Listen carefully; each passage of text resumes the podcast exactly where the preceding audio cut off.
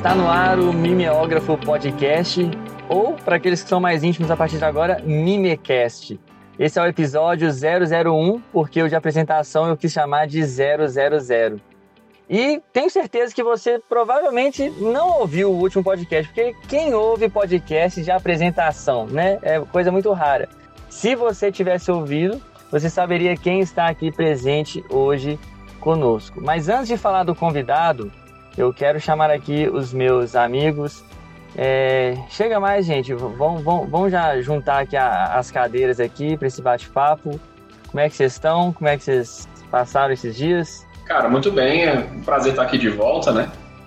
E tava contando os dias para esse episódio porque o convidado é um cara que eu respeito demais, gosto demais, gente. Mas é um prazer estar aqui, Matheus, com vocês mais uma vez.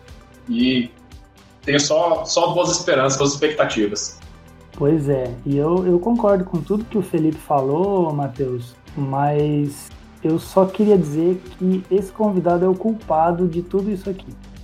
Verdade. tudo nas costas dele, pode pôr tudo na conta dele, e ele é o responsável.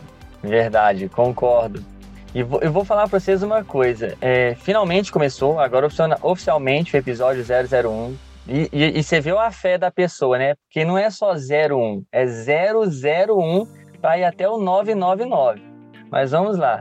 É, eu confesso que a última vez que eu estive nervoso, assim, com essa ansiedade toda, eu estava subindo no altar, viu? Eu estava casando. É, para ver tamanha importância, a envergadura do convidado desse episódio. Mas é, vamos lá, gente. Eu quero chamar aqui nosso querido, amado Rabi Pedro Dulce. Como é que você está, Pedro? Salve, salve, senhores! Privilégio estar aqui com vocês depois de tamanha apresentação. Eu não sei nem se eu vou conseguir alcançar as expectativas dos ouvintes. O que, que eles estão pensando de mim depois disso que vocês falaram? Privilégio estar aqui, meus amigos. Muito bom, muito bom vê-los e ouvi-los. Matheus, Felipe e João, meus queridos. Ah, prazer é nosso. Realmente é, é uma honra te receber aqui para quem ainda comete esse erro, esse, esse equívoco de não seguir o Pedro nas redes sociais, terminando esse podcast, você pode procurá-lo, vai fazer bem para sua vida. Mas é, tem um motivo especial da gente querer começar o, o, o nosso projeto do mimeógrafo com o Pedro, porque foi a partir de um projeto dele que nasceu esse projeto aqui. Eu estou falando do INC, é, do Invisible College, e só para situar um pouquinho as pessoas aqui, Pedro, antes da gente começar a conversar mesmo as outras coisas, é, explica para quem nunca ouviu falar que, em poucos caracteres, vamos dizer assim, o que, que é o Wink? Muito bom. É e bom saber assim que o Wink produziu essas amizades, né? Esse encontro aqui. O Wink ele é uma, ele é uma, o nome técnico é uma startup. Uma startup geralmente são umas empresas bem contemporâneas criadas a partir de tecnologias para resolver problemas. E ele é uma escola de teologia totalmente online, pra, inclusive para nativos digitais. Porque a gente não tem só aulas que são assistidas de maneira remota, né, um curso, mas todo um ecossistema de relações é, através de recursos digitais, então de tecnologia, né? Ah, então ela nasceu da necessidade de, do outro fundador dela, o Kaique Fernandes, de estudar. Ele me procurou e ele queria estudar teologia. Ele não tinha necessidade de cursar num seminário tradicional, um seminário presbiteriano, batista, assembleiano. E, mas ele queria estudar teologia e ele me procurou e eu falei, bem, eu posso te orientar, eu posso te acompanhar, posso te tutoriar. E a partir disso a gente foi aumentando e tentando incluir mais pessoas para abençoar pessoas que tinham a mesma necessidade, estavam longe de seminários ou simplesmente as propostas dos seminários que existiam não atendiam às necessidades deles. E o INC então nasceu como uma, com uma filosofia e uma pedagogia toda diferente é, voltada para essa dinâmica que a gente tem digital, é, audidata, focada é, numa curadoria de livros reformados, a tradição que a gente faz parte, mas que a gente sabe que pode abençoar gente para além dos nossos arraiais, né? às vezes presbiterianos, batistas, reformados de maneira geral. E então nasceu assim. Ele então é uma escola que tem seus três programas principais. A gente pode estudar teologia lá em nível essencial ou em nível avançado. É, todos os três aqui fizeram avançado, né? Na primeira turma. É a, é a First Class total, igual o X-Men. E Além disso, esse ano a gente tem uma tutoria filosófica, que os três também estão lá sofrendo comigo, né? Então a gente estuda teologia e filosofia lá, fora outros cursos menores de cultura, arte, sexualidade, política e o que a gente acha que as esferas da vida que precisam ser respondidas com o evangelho. Então esse é o INC, para os íntimos, né? O Invisible College. Eu acho que já deu para os ouvintes perceberem que é viciante, então. já sai de um ano, já entra no outro. Ô, Matheus, é, é bom lembrar que eles podem seguir o Ink, né, tanto no Instagram quanto no próprio site do Ink, que tem essas informações todas de curso, de tutoria, que é o theinvisiblecollege.com.br. Eles falam um pouquinho da, da nossa experiência aqui, né, como a gente já comentou, a gente se conheceu nessa tutoria lá, e foi uma experiência excelente, assim, é um ano bem, bem massivo de conteúdo, assim, a gente vê muita coisa e a gente aprende muita coisa e esse diálogo assim foi, foi muito interessante para o crescimento tanto espiritual quanto o crescimento de, de conhecimento mesmo assim. não é é um ambiente onde você consegue tanto é, ter diálogo com outras denominações com outras pessoas que pensam às vezes um pouquinho diferente e isso agrega muito assim então ó, recomendo que vocês procurem conhecer mais sobre o INC. E como é prazeroso, né, gente? É, e vocês três são prova disso, né? Assim, cada um aqui é de uma, é de uma denominação diferente, né? De uma igreja diferente, correto? Assim, só eu, eu, eu e o Felipe que somos presbiterianos, mas, mas o João, o João não, o Mateus também não, né? Exatamente. É, essa abrangência é legal. Verdade. É, é, é muito gostoso esse relacionamento. Sim. É, é uma percepção apenas minha ou eu vou estar correto no que eu vou falar? Tá surgindo muitos cursos de teologia. Né? Para todo lado aí você vê de todo jeito. Seminários, escolas de teologia. E, assim, eu vejo no INC um diferencial, um atrativo para o jovem. É, de, desde, desde a parte, lógico, visual ali do design. É, quem baixa o guia, que é gratuito, está disponível na internet para qualquer um baixar. Quem baixa o guia, vê os títulos ali do, da, né, do, que, do assunto que vai ser tratado no mês é muito diferenciado. Então, é uma percepção correta minha, é um, é um curso de hoje de teologia que conversa mais com o jovem, que, que tenta trazer essa linguagem? A gente tem uma ênfase é, em, na cultura contemporânea. Eu sei que tem boas escolas que focam numa cultura clássica, são é, influenciados e inspirados pela Idade Média, por exemplo, pela escolástica, que a gente respeita, gosta muito e estuda também, mas uh, tanto eu sempre gostei da filosofia contemporânea, da teologia contemporânea, quanto o Kaique também sempre gostou, e ele, ele é quase 10 anos mais novo do que eu, né, o outro fundador. Então ele, ele tem uma outra linguagem, né, uma outra forma de perceber a vida, outras questões que a teologia precisa responder. É claro que assim, ele não é uma escola só para jovens, né? É, vocês três não são meninos mais. Você está falando que a gente, tá, a gente tem cara de velho, é isso que você está dizendo? A, a, a gentileza do Pedro é, é dele, né, própria mas o, o, o, isso envolve também outras, outras pessoas, né? Não, vocês são tudo. vocês são todos pais de família, tudo gente responsável. E nem por isso vocês ficaram de fora. Que eu também quero dizer isso, né? Acho que tem questões contemporâneas realmente. Nada contra as outras escolas que são mais tradicionais nisso, eu acho que tem espaço. É só que não tinha nenhuma que se pretendia fazer isso. E a gente quer servir a igreja fazendo isso. Então não tem competição, não tem concorrência. Eu acho que a igreja evangélica é grande demais e precisa de mais de toda e qualquer iniciativa educacional, de conteúdo. Por isso que é tão bom também começar mais um podcast. As pessoas pensam, nossa, mais um, assim, mais. Quanto mais tiver, melhor. A gente precisa muito de conteúdo de qualidade e o esforço do Ink foi esse. Então, sim, a gente gosta da cultura contemporânea, a gente pode dizer assim. Perfeito. O, o, o Pedro, é, uma coisa que eu fiquei pensando, até na, na, sua, na sua primeira resposta, uma história que a gente já ouviu, né? foi o Kaique que te procurou, pedindo por um curso de teologia, por uma, uhum. uma orientação, alguma... e aí surgiu o IN. É, numa, assim, é, é uma história bacana para a gente conhecer, né? Mas eu fico pensando assim, por que, que você só não deu uma lista de livros para ele e mandou ele para casa? Porque, assim, é o que normalmente a gente faria, qualquer um de nós aqui, eu pelo menos, é o que eu faria. É, faria uma, uma curadoria aí de alguns livros, conversava um pouquinho com a pessoa, via o, o interesse, o nível que ela tá, Sim. e indicava meia dúzia de livros e vida que segue. Sim. Né? Como que disso, de, uma pergunta, de um interesse, de repente vem esse, esse start, né? De não, espera aí que isso pode virar alguma coisa muito maior e muito melhor do que a gente está imaginando. Isso é engraçado porque tem uma outra história que eu não conto muito, porque ninguém pergunta, é que antes do Wink surgir, muito tempo antes, a gente quis criar uma escola. Tinha um nome muito maluco, chamava Eólica é, escola online de cosmovisão e não sei o que lá mais.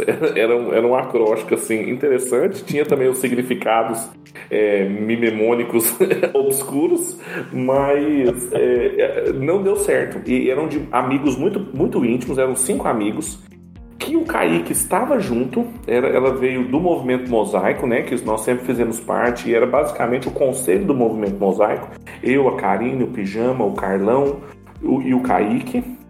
E não deu certo, não deu certo. A gente reuniu, tomou muito café, sentou, chamou, pegamos consultorias com gente assim do mercado e tal, e não deu certo.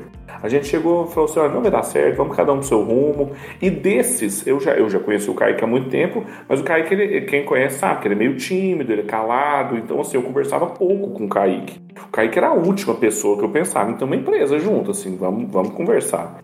E aí um dia ele me procurou e, eu, e, e, muita gente me procurava pedindo exatamente isso. Me dá uma lista de livros, me dá uma lista de livros. E aí eu falei para ele, falei, Kaique, tem muita gente que me preocupa, me procura com essa lista. Deixa eu fazer essa lista e você poderia pensar em fazer assim com um design bonito, um PDF para a gente distribuir isso na internet. Ele falou, nossa, na hora, vamos abençoar o Brasil, vamos colocar isso na mão de muita gente. E aí essa foi a conversa um dia.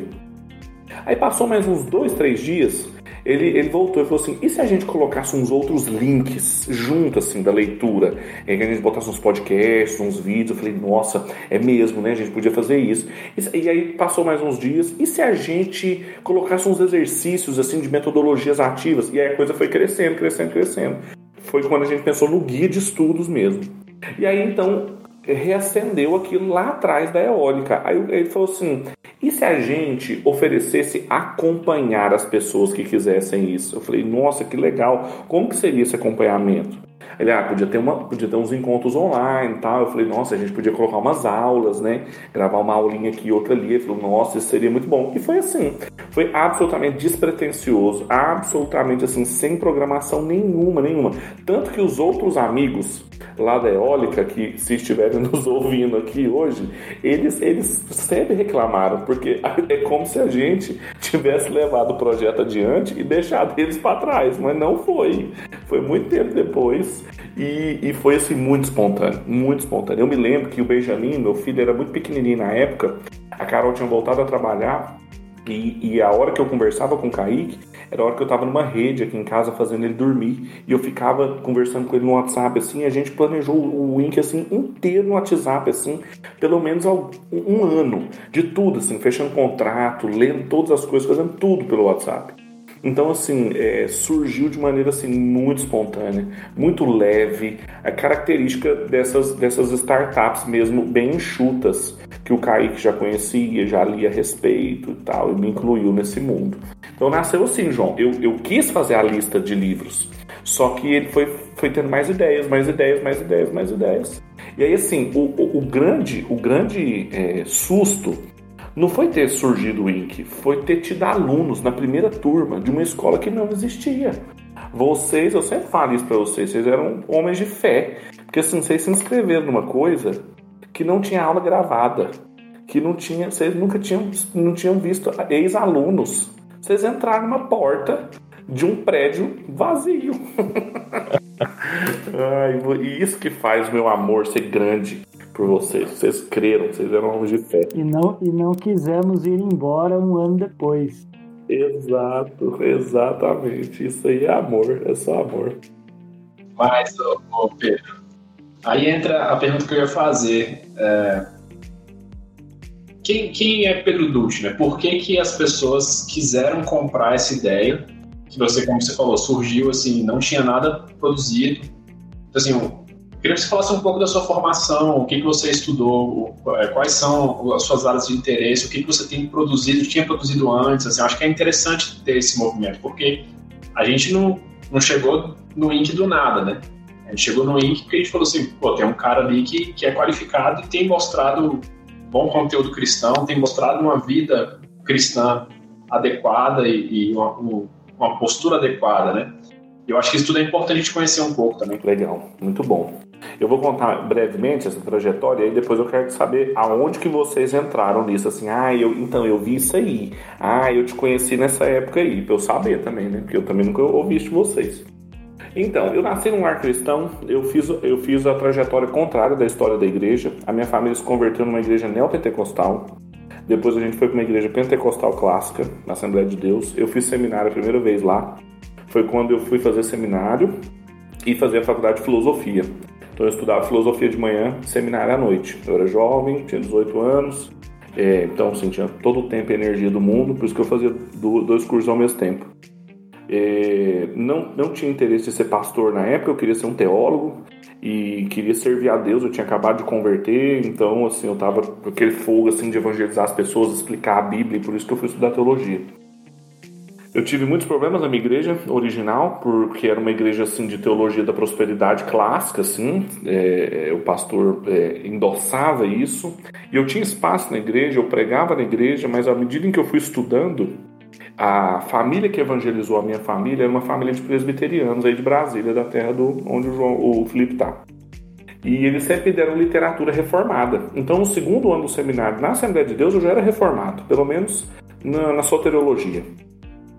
E aí, com o passar do tempo, eu comecei a ter problemas na igreja, porque eu pregava e o pastor despregava. Então a gente saiu e aí a gente foi para uma igreja histórica, né? A gente foi para a igreja presbiteriana. Chegando lá, eu fiz seminário de novo, porque eu cheguei, aí nessa época eu já tinha intenções pastorais, eu queria ser pastor, amava a igreja e achava que a igreja era que é, conseguia encarnar tudo aquilo que eu acreditava. E o pastor falou: Olha, você vai ter que fazer seminário de novo, que não vai aproveitar nada do seu curso de, da, da Assembleia de Deus. Eu falei: Nossa, mas nem a história da igreja, a história da igreja é a mesma. Não, não, não dá para aproveitar, não. Não aproveitar nada. Tive que fazer o seminário todo de novo. E aí, nessa época eu fazia o mestrado em filosofia. Então eu fazia o seminário de manhã agora e o mestrado na filosofia à tarde. Ainda não era casado. Foi quando eu, tive, ganhei uma bolsa do Banco Santander e fui estudar em Portugal. Fiquei seis meses em Portugal, na Universidade do Porto. Foi uma experiência muito legal. Voltei, continuei fazendo seminário. Aí depois eu recebi uma outra bolsa de estudos. Aí eu já estava no doutorado em filosofia para estudar na Holanda. E fiquei mais seis meses lá na Holanda. Na época do doutorado eu voltei concluí o curso de, de teologia. O curso de teologia ficou todo, ficou todo arrastado assim, todo demorado por causa dessas minhas viagens aí da filosofia. E aí eu no seminário eu conheci o meu pastor, ele era professor de grego lá, o Ronaldo Crespim, grande responsável na minha vida assim por me colocar nos eixos, me, me falar assim que as tentativas que eu tinha na cabeça de misturar Foucault e Jesus não dava certo. Ele botava a mão no meu ombro assim e falava: Pedro, você tá errado o que você está tentando fazer. Eu não sei te explicar como, mas está errado e também colocava literatura na minha mão, me ajudou muitíssimo. E aí me chamou para trabalhar com ele em 2013, eu fui e até hoje eu tô lá. Eu espero morrer lá na igreja. É, eu gosto muito da minha igreja, eu gosto muito do meu pastor, eu gosto muito do meu conselho. Minha família ama a minha igreja. E nós estamos lá desde 2013, que eu sou pastor presbiteriano ordenado em 2017. Então tem pouco tempo.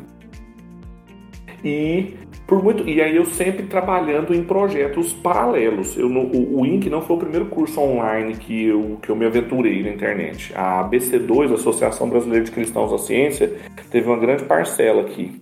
Em 2016, eu ainda estava na Holanda, eles me chamaram para ser tutor do curso deles de fé e ciência. Um curso longo, muito bem feito, bem grande, exigente e eu era o tutor. Eu fazia mais ou menos o papel que o Douglas faz dentro do INC, que também é uma mente privilegiada nossa. Eu corrigia as atividades dos meninos, eu respondia perguntas, eu participava de fóruns junto com o Guilherme, o Roberto Covolan e outros convidados. Eu ainda estava na Holanda nessa época, então eu fiz isso três turmas pelo menos, 2016 duas vezes, 2017. Eu propus a eles um curso de Cosmovisão e eles aceitaram hospedar um curso meu de Cosmovisão dentro da BC2. E foi minha primeira experiência assim dando aulas propriamente dito. E esse curso teve três edições também. E a gente então propôs um curso em 2019 sobre sexualidade, sexo, ciência e sociedade é, também na BC2. Então, assim, sou muito grato à BC2 também por todo o espaço que eles me deram sempre e com as parcerias que a gente ainda tem hoje com o INC. Desde 2016, então, eu tenho esse, essa tutoria como um trabalho remoto que eu já via que poderia produzir muitos bons frutos. E até então que o Kaique em 2018, finalzinho de 2018, me procurou e falou assim: bem, vamos, vamos conversar. É, eu acho que a gente tem possibilidade de fazer uma coisa diferente, que não é no interesse da BC2, não era, não tinha mais ninguém que fazia. Eu, eu era professor no seminário presbiteriano, fui chamado depois que eu voltei da Holanda para ser professor lá de filosofia, cosmovisão, ética, as disciplinas de cultura geral. É, um fato também que serve para mostrar que assim, eu não acho que o INC é a melhor escola do mundo, a única escola que a pessoa tem que estudar, não. Eu dei aula no seminário presbiteriano, amo a igreja presbiteriana e se a pessoa quer fazer seminário, ela tem que procurar bons seminários. Então, isso, esse sou eu, eu sou casado. É isso, assim, tem a parte importante da minha vida, assim, a qual não daria conta de fazer nada disso, que eu sou casado, né? Carol é minha esposa, a gente namora há muito tempo, desde que eu entrei na faculdade de filosofia, 2008, a gente namorava e nos casamos em 2016. Eu me casei com ela e mudei para Holanda, então a gente tem assim quatro anos de casado e três anos e meio só que a gente mora junto, porque eu fiquei morando seis meses na Holanda. E, e hoje a gente tem um filho chamado Benjamin.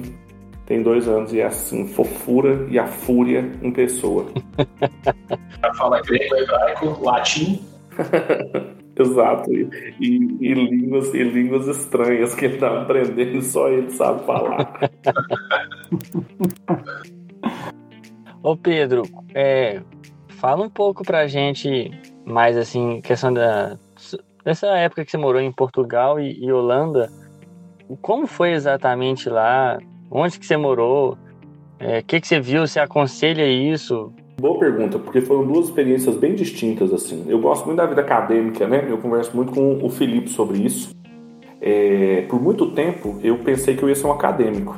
Eu, eu entrei para teologia para ser um acadêmico, porque eu já queria fazer filosofia, fiz graduação, mestrado, doutorado, fiz iniciação científica, fiz tudo que um acadêmico faz assim.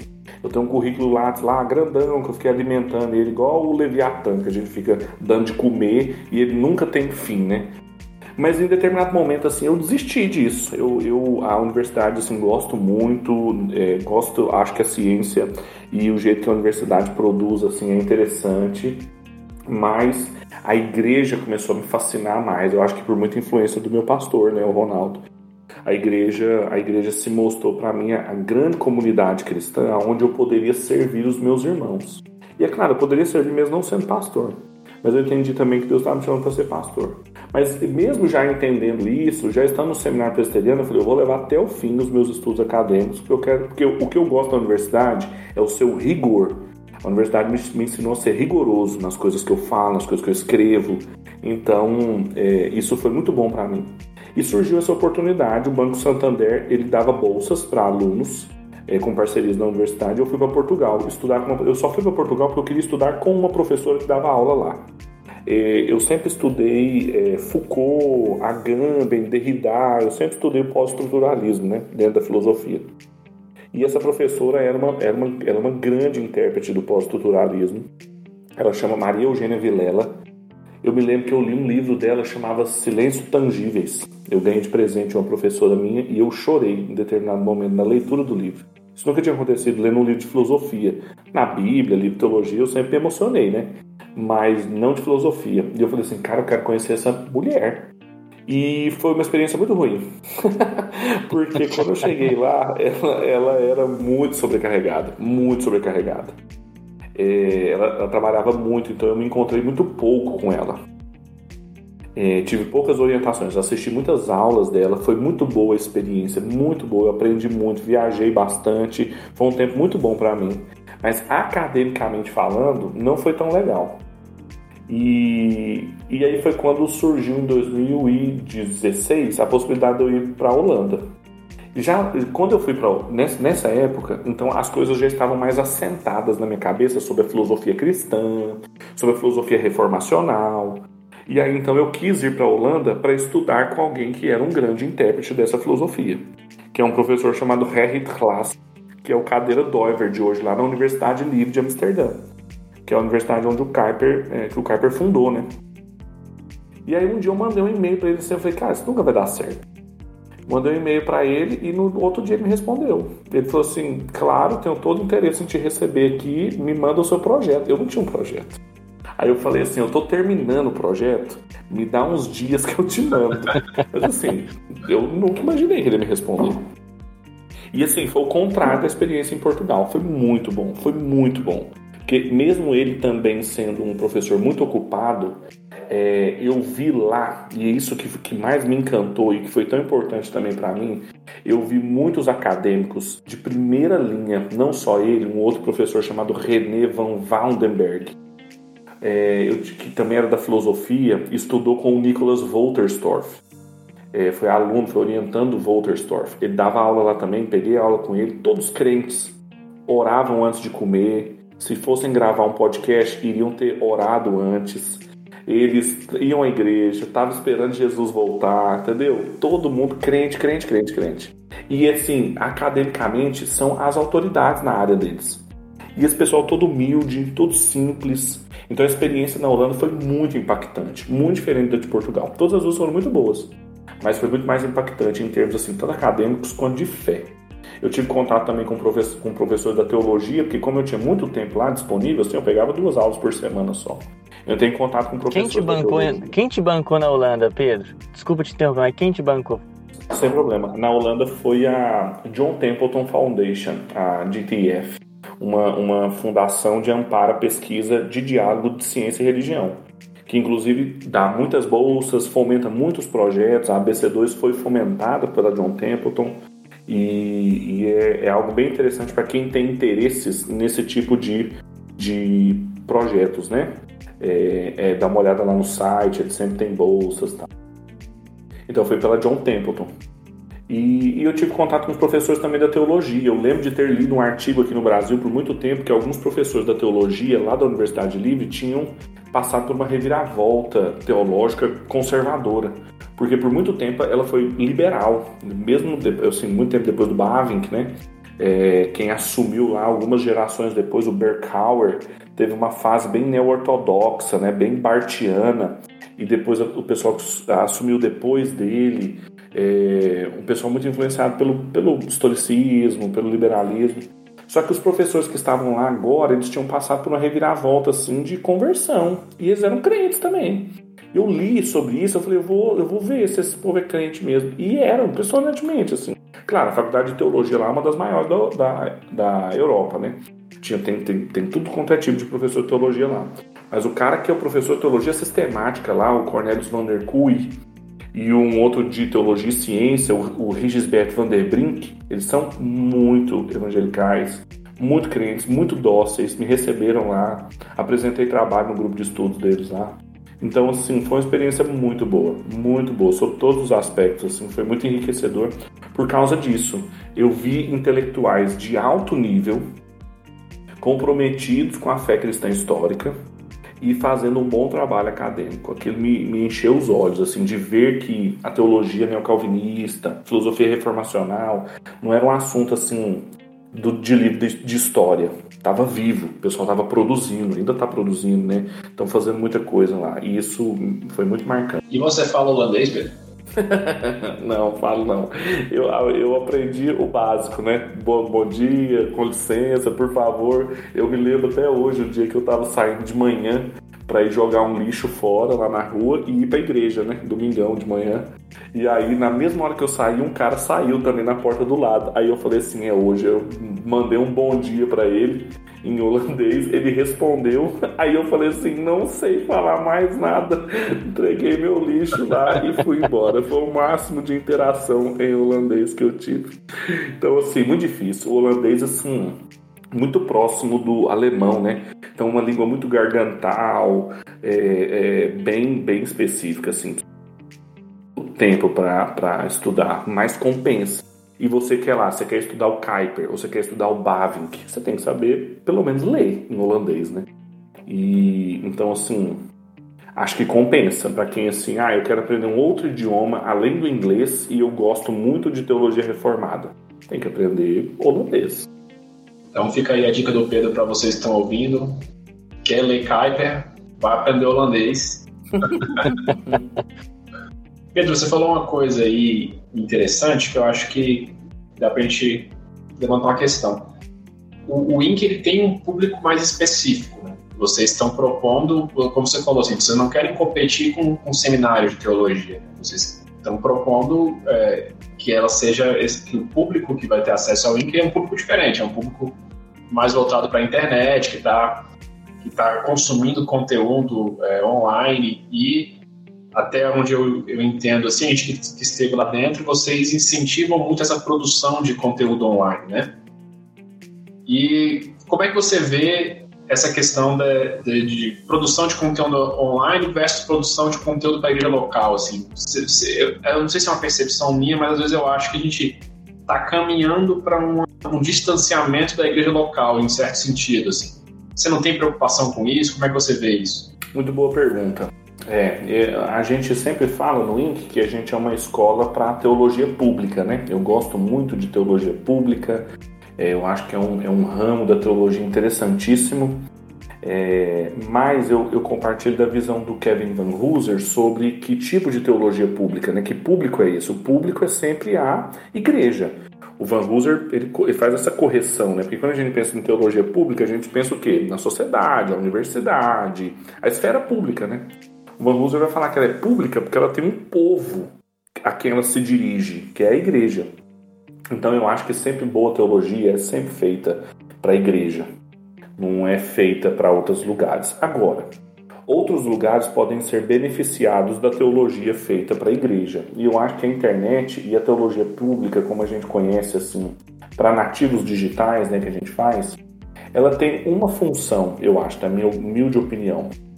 A internet nos possibilita conhecer e saber que existem modelos, abordagens, sendo feitas em outros lugares do mundo de maneira simultânea e que podem inspirar o meu trabalho dentro do local onde eu estou. Então, por exemplo, essa história que eu contei, eu li uma história sobre a conversão de dois professores de teologia lá da Universidade Livre, quando eu estava aqui no Brasil ainda. E quando eu tive a oportunidade de ir lá, eu encontrei com os caras. Se não fosse a internet, isso não funcionaria.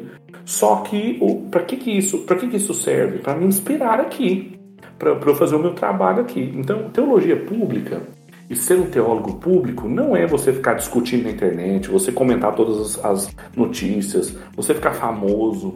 Teologia pública serve, principalmente na internet, para você ou compartilhar ou você se inspirar com coisas interessantes que estão sendo feitas localmente, para que você também possa fazer localmente. Então eu me inspirei e vi muitas coisas acontecendo de maneira muito legal lá na Holanda, em outros lugares que a gente vê acontecendo e tal. E, isso mexe como eu trabalho na minha igreja local. E eu, e eu acho que qualquer produção de conteúdo precisa ser voltado para isso. Porque um teólogo sem uma igreja, ele é uma, uma mente sem um corpo. Ele é, ele é um, um cérebro sem pairando sem o seu corpo. Mentes teológicas foram feitas para corpos eclesiásticos. Isso é sempre é, um axioma assim, que não pode ser negociado. Ô Pedro, então você vê como problema, porque vamos, vamos colocar aqui um TikTok da vida, né? Que tá muita gente presente lá. Esse pessoal novinho que não faz parte da minha geração, mas é, e estão lá, estão lá estão lá, sei lá, estão comunicando de alguma forma a fé deles. É, não só lá, falei TikTok aqui como exemplo, mas estão no Instagram, estão no YouTube, estão no Twitter, estão em todo lugar. É, mas estão comunicando com a internet. A gente percebe que muitas vezes não tem essa intenção, não tem esse público, é, não tem envolvimento nenhum com a igreja local, não é direcionado a isso. Isso é um problema ou está gerando algum problema? Pode vir a ser problema no futuro? Essa desconexão dessa geração? Eu tenho uma interpretação. Assim, é, por exemplo, eu passei por uma experiência muito interessante. A gente começou a gravar os sermões da minha igreja e começamos a disponibilizar, né? De maneira muito rudimentar no Spotify, antes da pandemia. Então, antes das pessoas estarem muito ligadas com isso, a minha, a minha igreja era bem provinciana quanto a isso. Eu me lembro de que, por algum motivo, a gente tirou aquilo do ar. Não sei porquê. O servidor não deve ter pagado, alguma coisa assim. É, era na época do SoundCloud, não era no Spotify. E aí a gente recebeu um e-mail na igreja de um rapaz de pau de ferros do Rio Grande do Norte, dizendo que ele tinha escutado aquilo lá e que aquilo era muito bom e ele estava terminando a série e para não tirar pelo amor de Deus daquilo. E a internet é uma benção para isso, uma benção, uma benção, uma benção, uma benção. Você tem uma Amazon que você compra um livro é, que foi publicado ontem lá na Inglaterra e ele chega em quatro dias na sua casa. Isso assim, é inimaginável do ponto de vista do que pode abençoar alguém. Agora, o problema pode surgir quando as pessoas começam a confundir e achar que é, o digital tem prevalência sobre o local, o analógico. Eu acho que a igreja vai sempre ser analógica. E eu, e eu tenho uma escola de teologia digital. Nós estamos aqui num podcast. Mas assim, a igreja sempre será analógica. Ela foi criada assim. Ela, foi, ela é sinônimo de reunião e de presença do povo de Deus. O Espírito de Deus só está ali porque o corpo está reunido. É, então, quando essa confusão é feita e a gente passa a pensar que nós somos mais edificados ouvindo um sermão do Augusto Nicodemos em casa do que quando eu estou no meu culto, isso é um problema. No meu culto presencial na minha igreja, isso é um problema. Por quê? Porque essa imagem de, de, de ser edificado intimamente, pessoalmente, individualisticamente, ela é, ela é moderna, ela não é bíblica. As pessoas passaram séculos sem ter Bíblias em casa. Os, aonde que os cristãos eram mais edificados, fortalecidos e cresciam na fé? No culto. Quando eles, quando, onde que eles eram cheios do Espírito? Cantando em salmos, falando com hinos e cânticos espirituais uns com os outros. No culto, no culto. O culto sempre foi central para a vida cristã. A internet, então, ela tem a capacidade de marginalizar a centralidade do culto na formação cristã e da igreja, por conseguinte, que eu acho perigoso. Aí sim eu acho perigoso. Agora, se não marginaliza, se eu sou muito beneficiado com tudo que eu leio, com tudo que eu ouço, com tudo que eu aprendo na internet, domingo, e eu tô lá louvando ao Senhor, eh, vigoroso na minha igreja, se durante a semana eu estou envolvido com o meu povo, cuidando deles, pastoreando e tal, eu acho que só tem a contribuir. Então é preciso uma postura dinâmica, é, ao invés de fazer um jogo de soma zero. É, essa é a minha opinião quanto a esses assuntos. O, Pedro, é, só emendando aí nessa, nessa questão do Mateus, esse jogo dinâmico que você fala, ele tem, ele tem que ser uma via de mão dupla também. Que às vezes, nesse exemplo que o Matheus usou aí do TikTok, às vezes essa desconexão ela é tão grande por parte do povo em relação à igreja que a igreja também acaba excluindo esse público ou até desvalorizando aquilo que é produzido. Então isso, isso cria uma tensão entre a igreja, o, conte, o conteúdo que é produzido na igreja local conteúdo que é produzido na internet e a gente que está no meio disso. Uhum. Né? Então é, é interessante a gente ter essa até humildade, né, de reconhecer aquilo que é produzido na internet não substitui aquilo que é feito na igreja. Né? E a Exato. igreja também de reconhecer aquilo que está na internet que pode abençoar vidas e que pode abençoar os membros de igreja, sem problema algum. Exato. Eu acho que a melhor coisa que um membro de uma igreja pode dar para o seu pastor, por exemplo, é uma, uma, uma anuidade da Amazon Prime. Não para ele assistir né, série na Amazon Prime, mas para ele poder comprar os livrinhos dele que ele precisar e chegar na, na casa dele rapidinho. Entendeu? Assim, facilidades na internet em que ele pode ter acesso por exemplo, você pode pagar uma conferência para o seu pastor ou para a liderança da sua igreja poder assistir, uma conferência da vida nova, e é totalmente remoto.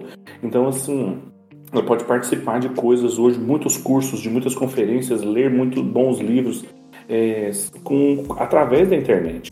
Então, com certeza, a igreja também não pode fechar os seus olhos para aquilo que está acontecendo. E aí eu concordo com o Mateus que a gente vê os fenômenos aí do TikTok e tudo mais. É, aconteceu uma coisa essa semana assim que eu, eu nem comentei com ninguém. É, isso aqui é furo de reportagem aqui, e, aqui no, no, podcast, que é o seguinte.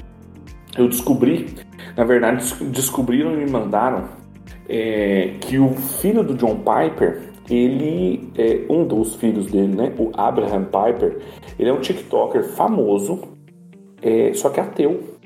Ele fica o dia inteiro gravando vídeos contra a fé cristã falando quando ele estudava numa escola cristã, falando o que, que ele aprendeu na igreja e como que aquilo não tinha nada a ver, é, que ele foi ensinado que não podia ouvir música do mundo, que aquilo era música de Satanás e tal, e ele fica o dia inteiro naquele formato. E assim, é só ele falando, né, os vídeos assim, mas todos daquele, naquele esquema bem TikTok mesmo, todos recortados, bem dinâmicos.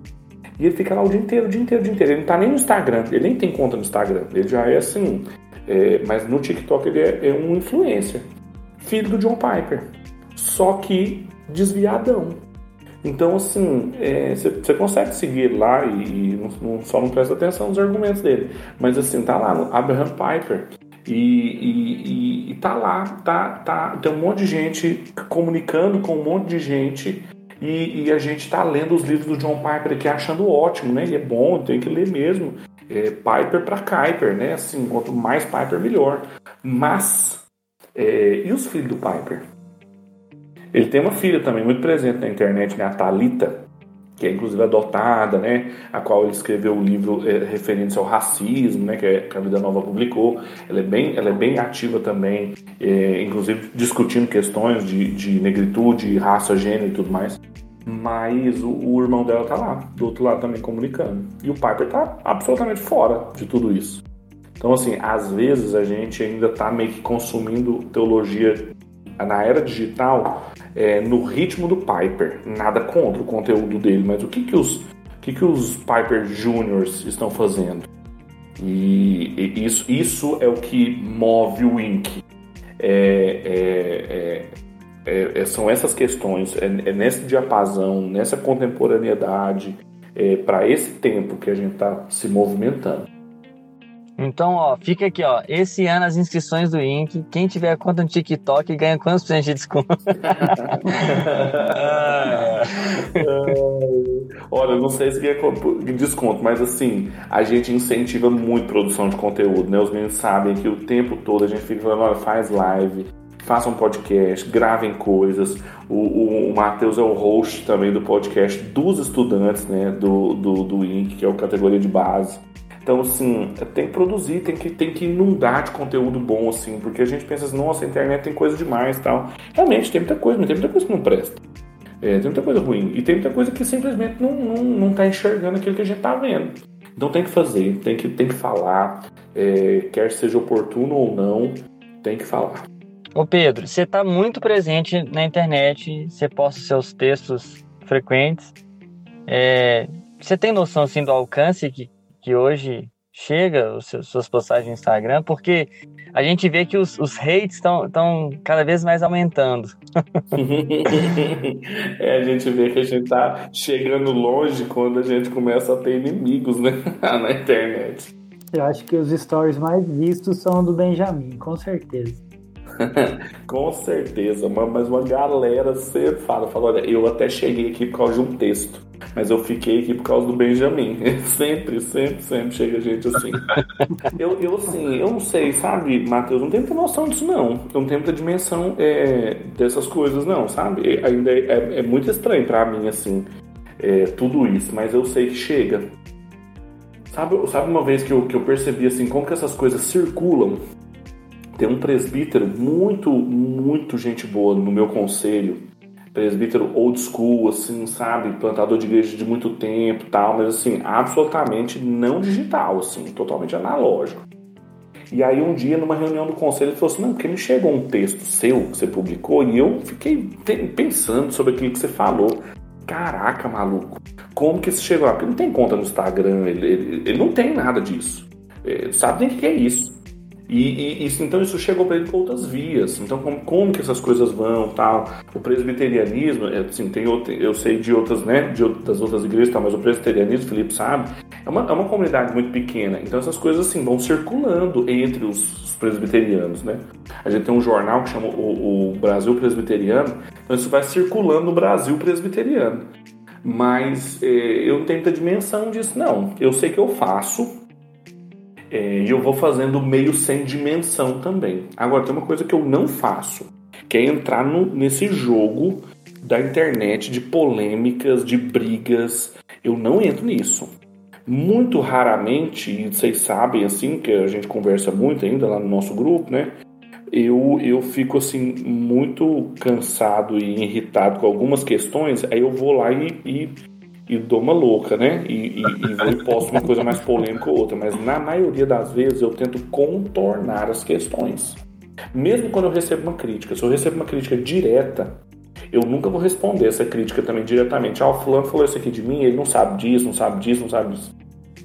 Eu vou pegar o problema que ele chamou atenção, vou ver o que, que ele tem razão, vou ver o que, que eu tenho que mexer e eu vou contornar o problema. Eu vou, eu vou escrever sobre, eu vou falar sobre, mas eu não vou entrar na, nessa polêmica. Por quê? Porque é um ambiente muito desgastante, muito desgastante. Assim, só Deus sabe o que, que é você produzir conteúdo digital assim, frequente. Todo dia texto, toda semana podcast, todo mês podcast, vídeo, isso aqui. Isso é muito desgastante.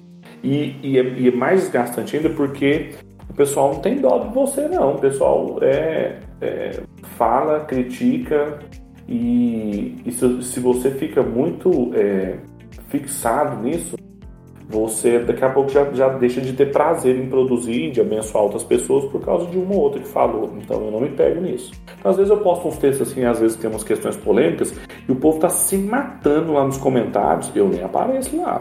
Eu nem apareço. Porque, primeiro eu tenho outras coisas para fazer, assim, né? Não, não dá tempo de ficar por conta disso e outra que isso não é isso não é producente assim. Eu sei que tem gente que fica por conta de ficar arrumando polêmica. Eu não posso alimentar isso. Então meu trabalho na internet é produzir eu coloco eu me dou bem eu me dou bem em uma mídia específica que é o Instagram. Não sou muito bom em outras então assim no Twitter eu, eu não gosto. Eu uso o Twitter muito de bloco de notas então eu tô com uma ideia na cabeça eu vou lá e anoto. Então o meu Twitter é para mim o povo briga lá, o povo, o povo curte, o povo fala, mas assim, eles estão só lendo meu diário, porque é o meu bloco de notas, meu Twitter. Eu não sigo ninguém, não acompanho ninguém, eu entro lá, escrevo e saio. E, mas assim, no Instagram eu tô mais frequente, né? Eu acho que é uma linguagem que fala mais comigo. O TikTok me dá vertigem. O TikTok me, me, me dá um pouco assim de, de alucinação. Mas depois que eu vi o Abraham, eu fiquei pensando, eu tenho que estar tá lá no TikTok também. Porque o, o filho do pai tá dando trabalho lá e a gente tem que estar tá lá, presente. Então isso me move. Já tentaram te cancelar, Pedro? Duas vezes. Duas vezes rolou uma, uma pressãozinha comigo. Uma vez eu escrevi sobre o Olavo e alguns alunos do Olavo. E aí um dos alunos do Olavo tirou um print e não me marcou. Por, ó, por motivos óbvios, assim, né? Porque ele sabia que não deveria me marcar. Porque ele ensina sobre isso, inclusive, assim, ele ensina como que você se comporta quando você é cancelado, etc. E ele não ia me marcar para ter migração de seguidores, né? Gente para ir lá conhecer o que, que a gente tá fazendo. Mas muita gente veio mesmo assim, que tinha meu nome lá. E, e depois um outro aluno também do, do Olavo, assim, dois alunos grandes dele, assim, também repostaram e comentaram. Mas, novamente, não chegou nada até mim. Então, assim, e, e eu também não, não postei mais. Assim, eu não gosto, sinceramente, quando essas coisas acontecem, eu não gosto. Eu, eu tirei todos os meus prints, fiz todas as minhas considerações pessoais, mas não abri a boca em público para me defender, para chamar atenção de nada disso. E teve uma terceira vez, mas essa foi muito aleatória, assim, que eu postei um texto do Calbart, que eu comprei, um livro que eu comprei do Calbart para continuar lendo o Calbart. E falei que eu não gostava do Calbart, achava ruim. E aí a galera tirou o print e saiu falando mal de mim, que eu era obscuro, obscurantista, que eu não sabia nada do Calbart, que era absurdo aquilo, como é que, como é que alguém poderia falar um negócio daquele e tal. E eu descobri que existe uma religião no Brasil chamado Bartianismo, né? E, mas também assim, foram falar, falar, falar, falar de mim, eu nunca mais entrei na, no método de discussão e nem vou entrar. Eu sei o que, que eu li do Bart, que, os livros que eu tenho, o que, que eu acho dele. Eu não vou ficar brigando com isso. Então, assim, é uma, a, a internet é um ambiente muito inóspito. Porque é gente má, má, querendo, querendo fazer isso mesmo, cancelar a pessoa, assim, é difamá-la, né? De maneira, de maneira assim, sem medida. O pessoal não está falando aquilo para mim, ele não quer falar para mim, falar assim, Pedro, você não acha assim que você foi longe demais dizer que o seu curso de, de filosofia é, é, melhor do que os cursos universitários? Podia ter me chamado e falado, né? Falar assim, nossa, é mesmo? Será que não, é, não tem uma assimetria? Tá? É, será que eu não, eu não fiz bem? O povo não quer edificar ninguém, o povo quer lacrar. E aí eu, eu, não, eu não tô afim de, de nem de dar palco para lacração e nem também de ficar respondendo com lacração, não. Então eu, me, eu, eu acho que eu me dou bem na internet porque eu não entro nessas brigas. Não entro nessas brigas. Não, não faz minha cabeça, não gosto. E quando entro, quando eu sou colocado, igual esses três exemplos que eu dei aí, eu nem gosto muito assim. Eu não consigo fazer nada no dia, fico lento, fico pensando naquelas coisas. Aí é o dia que eu vou passear, eu vou no centro da cidade comer pastel, eu vou fazer nada, nada que exija minha concentração, porque não vai dar para fazer nada. É interessante pensar que você falando assim, a gente entende que a internet se torna um meio para um outro fim quando você vê essas pessoas que estão aí atrás de treta e querendo causar e tal, parece que a internet é o próprio fim, né? Ali é que está acontecendo a coisa. E aquilo que a gente se propõe a fazer, não. A internet é um meio para alcançar um, um, outro, um outro fim, para alcançar as pessoas, para chegar nas pessoas com mais uhum. rapidez e facilidade e tal, e não para ficar ali, né? Porque se, se é para ficar ali, daí é interessante você ficar brigando. Realmente faz sentido. Agora, se não. Aí... Uhum, uhum. É, é, não dá para não dá para assim você acreditar e nem comprar um projeto de teologia pública que o teólogo passa seis, sete horas na internet respondendo e escrevendo e compartilhando e brigando e mandando direct assim é, não faz mais nada na vida não, não tem como não tem como isso, isso, isso é um problema. Você não estuda, você não produz, você não pastoreia, você não cuida, tem alguma coisa errada aí. Então é isso aí. A internet é sempre um meio, nunca um fim em si mesmo. É. Ô, ô, ô Pedro, para a gente caminhar para o final aqui, para o pessoal continuar incentivado à produção de bom conteúdo na internet, quais são os principais assuntos hoje que você enxerga são urgentes no nosso país? O que, o que, que precisa estar sendo produzido de bom? Olha, eu acho. Vamos lá, tem alguns assuntos assim, engraçado isso, eu falava sobre isso hoje. Tem épocas que a teologia enfatiza determinados assuntos. Não que não, tem, não esteja sendo produzido outros textos e temas de outras áreas da teologia, mas tem épocas que são muito importantes, por exemplo, lá o século XX, né, com Karl Barth, por exemplo, Romanos, e as leituras de Romanos, os comentários de Romanos foram muito importantes, né, Mark Lloyd Jones, o, o, o próprio Karl Barth, etc. Eu acho que em termos de Bíblia, é, as leituras de Gênesis vão ser muito importantes, porque em Gênesis a gente tem é, relação com a cultura, relação com a natureza, então ciência, tecnologia, é, questões de gênero, a gente tem lá a criação do homem, da mulher, da família. Então, muitas questões importantes que estão sendo discutidas hoje em Gênesis, uma leitura de Gênesis, uma, uma exegese de Gênesis precisa ser feita com cuidado. Uh, em termos de teologia, eu acho que nós vamos viver um tempo da eclesiologia. As reflexões sobre a igreja, sobre a natureza da igreja, o seu propósito, justamente porque a gente passa por tempo em que ela tem tentado ser marginalizada, instrumentalizada no Brasil por, por política, por, por teologias e coisas do gênero. e principalmente no interior da eclesiologia, a teologia do culto.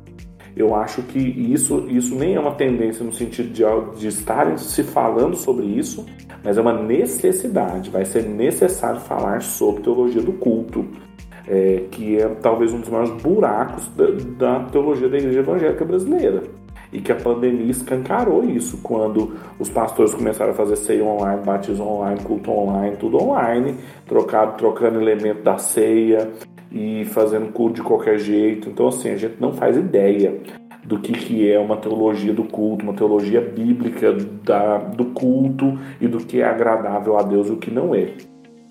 Não é o tipo de assunto que a gente lê. Quantos livros de teologia do culto a gente já leu? É, assim, e, e, a gente cultua todo domingo. E a gente não lê sobre isso. Então, tem, é um sinal, né?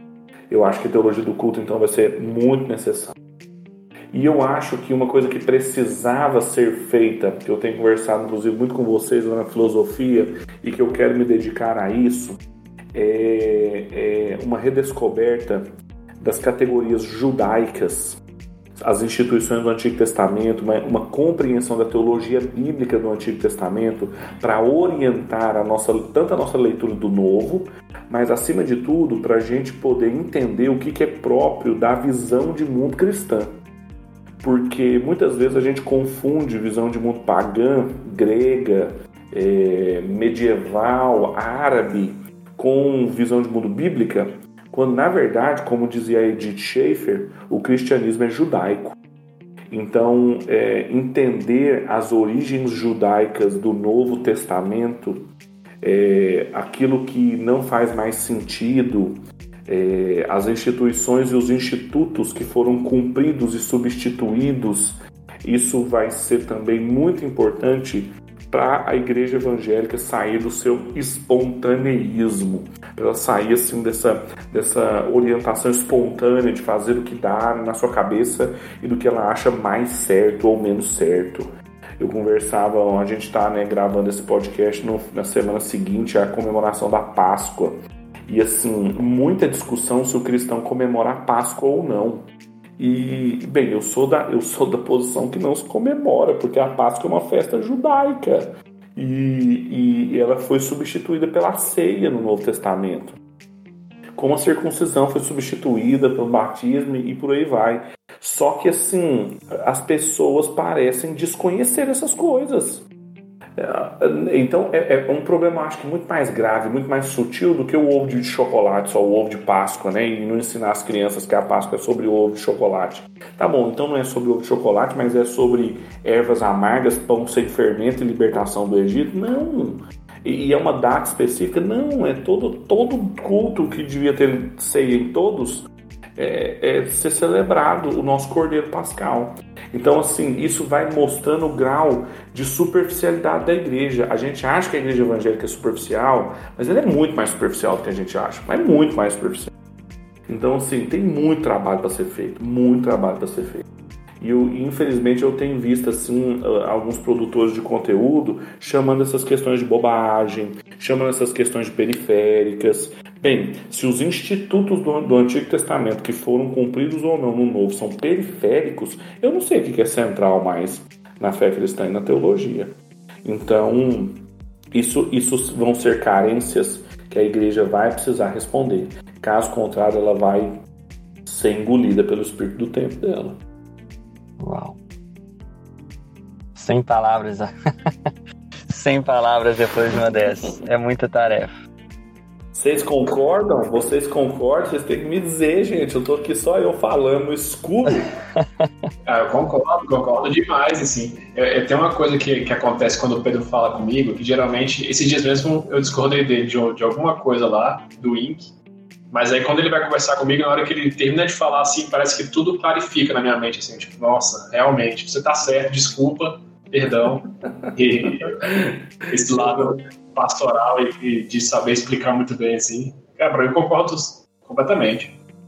Isso é um dom do Pedro. Aí o Felipe vai tomar sete banhos para purificar da, de ter discordado do Pedro. Ele vai se banhar no rio sete vezes. vocês são meus amigos, por isso. vocês fazem isso. Pois é, mas eu fico muito incomodado, sabe? Muito incomodado. Por isso, mais uma vez aqui, né? Porque a gente tá aqui, mas assim, mais uma vez a importância de iniciativas, de mais conteúdo, para fazer a coisa com seriedade, para fazer a coisa com rigor. O Matheus gravou, eu acho que o Felipe e o João também estavam, acho que não estavam, num podcast com o, é, o querido Kenner Terra, né, sobre, sobre manuscritos do Mar Morto, sobre essa visão do Antigo Testamento. É, e, e, assim, ele falou de coisas em níveis assim muito que não são é, comuns na igreja, mas que são conhecimentos assim sobre, por exemplo, o Antigo Testamento e o Novo Testamento, que tem 60 anos, 70 anos, mas isso ainda não foi popularizado. Então, às vezes, a gente está tá discutindo determinadas coisas que foram questões muito importantes, mas no século XVIII. E, e, o pessoal, como diz o Matheus, está lá no TikTok no século XXI questionando tudo, assim. O que, o, o que eu, eu, eu, reitero que eu falei assim, porque é um, é um paradigma, né, um exemplo, o que o Abraham Piper lá está falando é exatamente questionando isso, assim, olha, ser cristão é isso aqui, ser cristão é não, é não ouvir rock, tem um vídeo dele lá que é super debochado, ele falando assim, olha, ser cristão é não ouvir rock, porque é do Satanás, assim, será que Satanás está preocupado com isso, assim, e, e, assim, ele só, é só essa banda que preocupa ele, aquela outra não preocupa não, e essa aqui que não é tão satânica assim, porque não é de heavy metal, mas ela, ela, ela não é anticristã não, então assim, é de um ardil e de, e de uma sutileza que, que, que denuncia o quão superficiais nós somos. Então, assim, é por isso que a gente tem que fazer um trabalho bem feito, por isso que a gente tem que estudar as melhores fontes, ler os melhores teólogos, os melhores filósofos, para a gente saber assim aonde a gente está, que tradição que a gente responde, é, porque é a igreja do Senhor Jesus, é a noiva de Cristo. Ela, ela, tem, ela tem o olhar de carinho e de, de aliança de Deus, e a gente tem o privilégio de fazer parte dela, ao mesmo tempo também que a gente é chamado para zelar por ela. A gente tem que tomar muito cuidado, muito cuidado com isso. E isso me, às vezes me assusta. A gente precisa. A gente precisa, Pedro, eu acho que essa geração nova que está tão presente nos meios aqui que foram falados, que uma, uma geração que ame a igreja. Uma geração que ame a igreja. Porque se o interesse não for na edificação da igreja, Cara, a gente vai estar tá fazendo show, a gente vai estar tá fazendo circo, é. a gente vai estar tá fazendo pirotecnia na internet. E se não for por, um amor tão profundo pela igreja, de querer trazer um pouco disso que a gente tem recebido também no INC, sabe?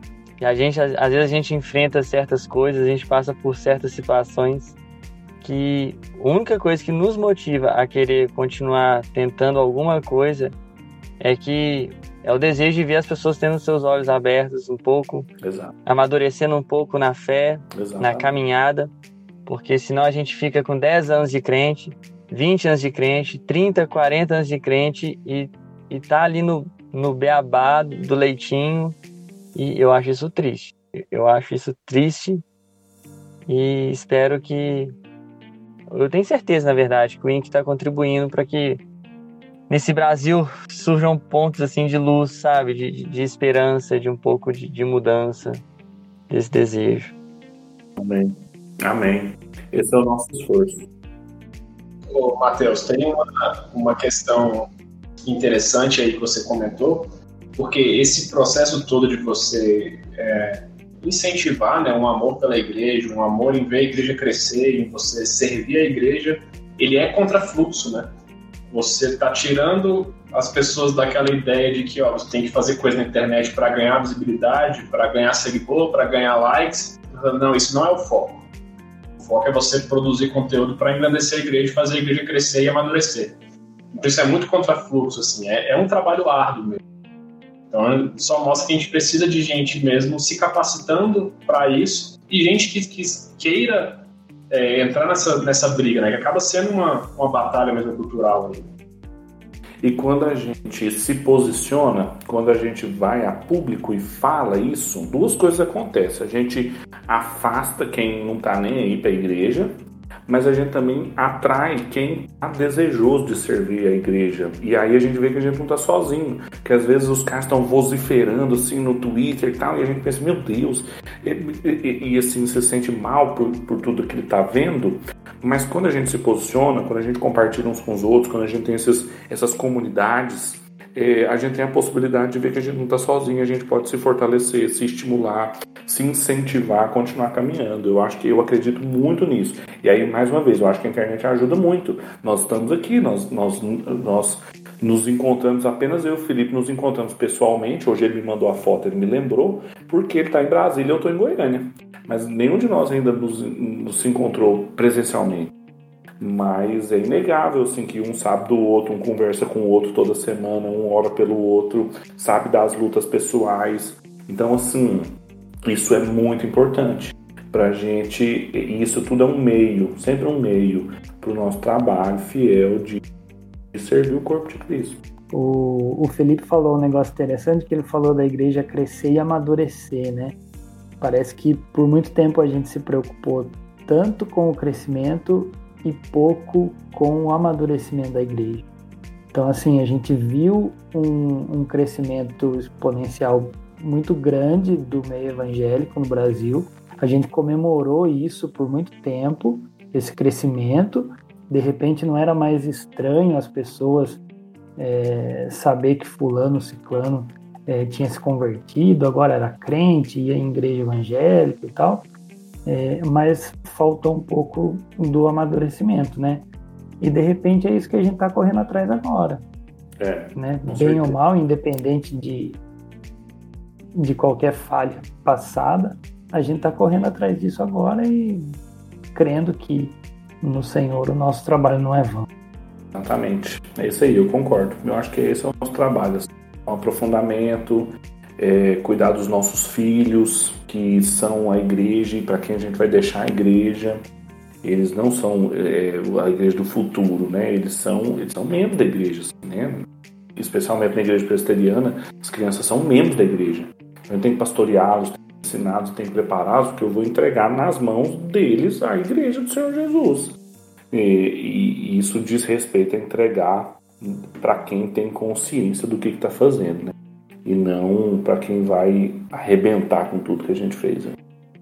Olha, eu tenho certeza que você que está nos ouvindo está amando e você já está querendo conhecer mais do Pedro se você ainda não conhece. Eu, o que, que eu fiz aqui agora? Abri o site da Amazon, já citamos a Amazon aqui, paga nós, mas é, digitei, é, já digitei aqui assim, ó, livro Pedro Dulce.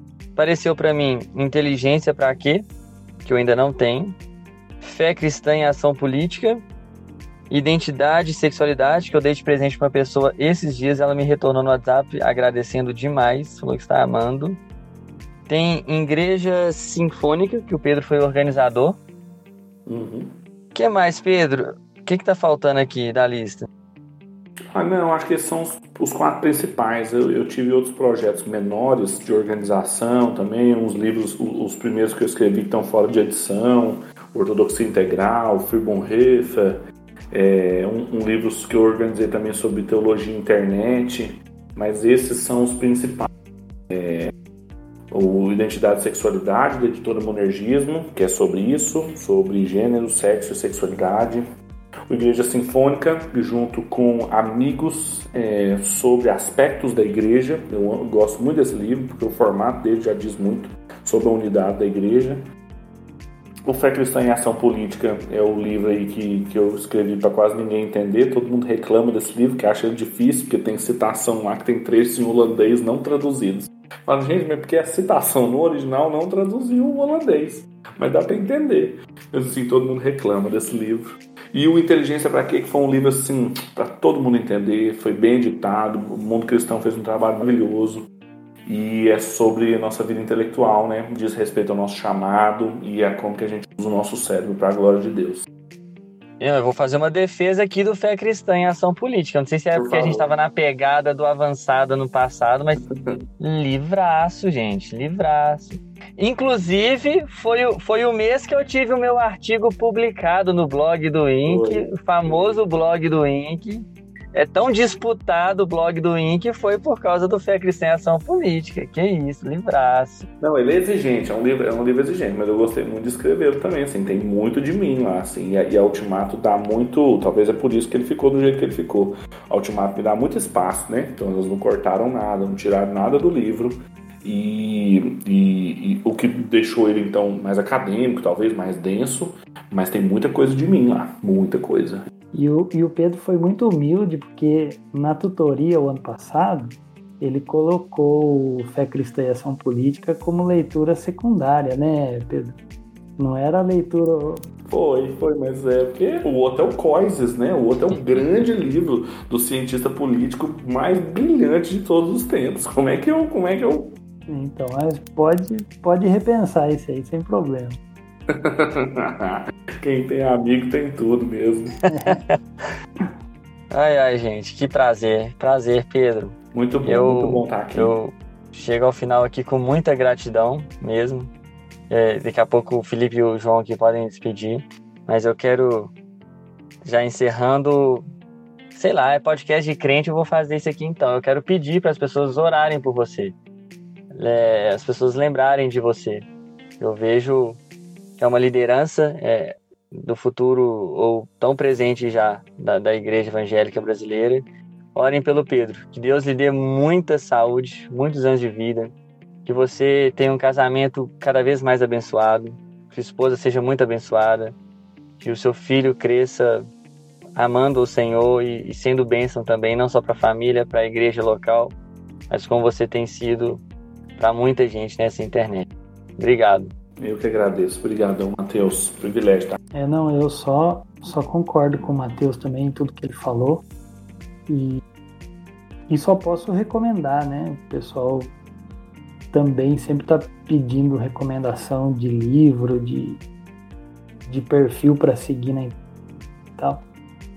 É, eu só posso recomendar aquilo que a gente tem visto tanto nas tutorias, né, como nos cursos avulsos, tudo aquilo que o, que o Pedro tem produzido, seja no Invisible College ou algum projeto paralelo, é, tem abençoado muito a vida e tenho certeza que o projeto é esse, a ideia é essa e que Deus tem o Pedro e a família dele, de modo geral, para abençoar as nossas vidas, para abençoar a igreja. Então só posso recomendar mesmo que o pessoal vá se, vá se achegando, né?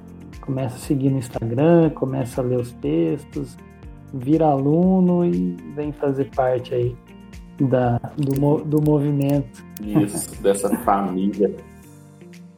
Muito bom, muito bom, João. Obrigado pela recomendação. Privilégio. É, eu também só tenho coisas boas a falar. É um prazer receber o Pedro aqui, um cara que eu conheci assim muito rapidamente pessoalmente nesse dia dessa foto que ele comentou e, e foi basicamente aquele dia que eu comecei a, a, seguir assim, né?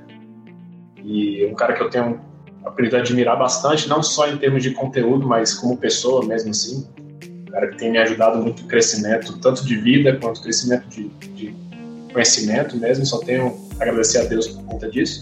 Deus continue te abençoando, é o que eu desejo, né? E foi, foi bom a gente ter chamado ele para o primeiro episódio com o convidado, né? Porque se ele continuar nesse ritmo, acho que daqui uns, uns anos a gente não consegue mais chamar ele, né, Matheus?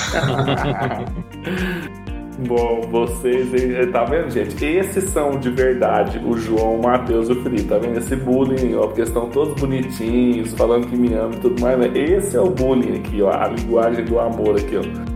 O Matheus, quando me fez o convite, ele fez assim, parecendo que eu não ia aceitar. Eu falei, uai, claro, você tá doido, eu tenho que ir, porque é, é, essa é a última oportunidade que eu tenho, porque daqui a pouco vocês, vocês não vão me chamar para participar.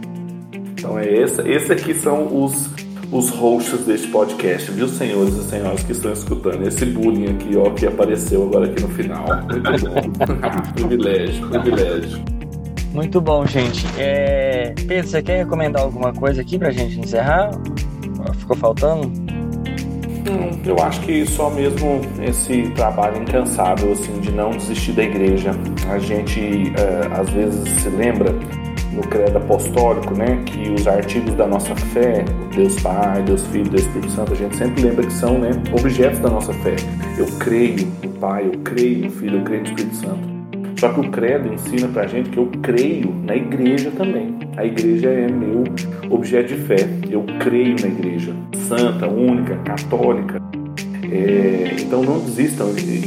Não desistam da igreja significa não deixar de crer na igreja, de ter fé de que ela é o corpo de Cristo e que ela precisa ser o objeto da nossa fé, de que Deus está desde o Éden preservando seu povo, não permitindo que as portas do inferno prevaleçam sobre ela. Então não deixe de crer, apesar de tudo o que momentaneamente parece que nós estamos vendo, a história da redenção sempre foi a história da preservação do seu povo. Só essa é a minha recomendação. Que incrível, gente. Esse foi o primeiro podcast, o primeiro episódio, vamos dizer assim, do nosso podcast. Espero que vocês tenham gostado. É, vou pedir para vocês interagirem com a gente, seja no nosso Instagram, no nosso e-mail, é, no nosso blog lá no Medium. Interaja com a gente, é, fala o que, que, você achou, o que, que, você espera, o que, que você quer. E no episódio que vem, o nosso convidado foi citado aqui no começo, senhor Kaique Fernandes, o, o dono do bigode mais lindo dessa internet. E tenho certeza também que vocês vão curtir muito, vai ser muito bom estar com ele aqui. Até a próxima e valeu!